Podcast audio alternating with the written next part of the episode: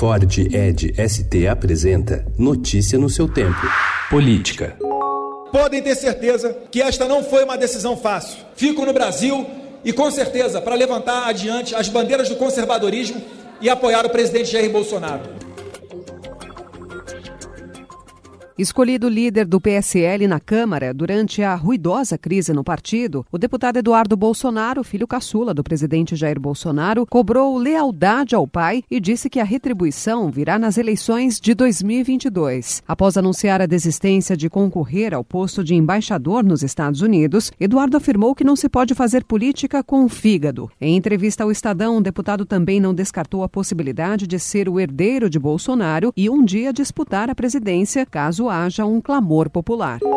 O presidente Jair Bolsonaro afirmou em viagem ao Japão que acionou o Ministério da Defesa para deixar as Forças Armadas de sobreaviso caso ocorram no Brasil protestos semelhantes aos do Chile e da Bolívia. Lava Jato apura propina de 49 milhões de reais para ex-diretor. Renato Duque, ex-chefe do setor de serviços da Petrobras e ligado ao PT, é um dos alvos da fase número 67 da operação. O desembargador federal João Pedro Gebran Neto, relator da Operação Lava Jato no Tribunal Regional Federal da Quarta Região, marcou para a próxima quarta-feira o julgamento que pode anular ou manter a condenação do ex-presidente Lula no caso do sítio de Atibaia. A oitava turma do TRF-4 decidirá se o processo contra o petista voltará ou não para a primeira instância para a correção na ordem de apresentação de alegações finais.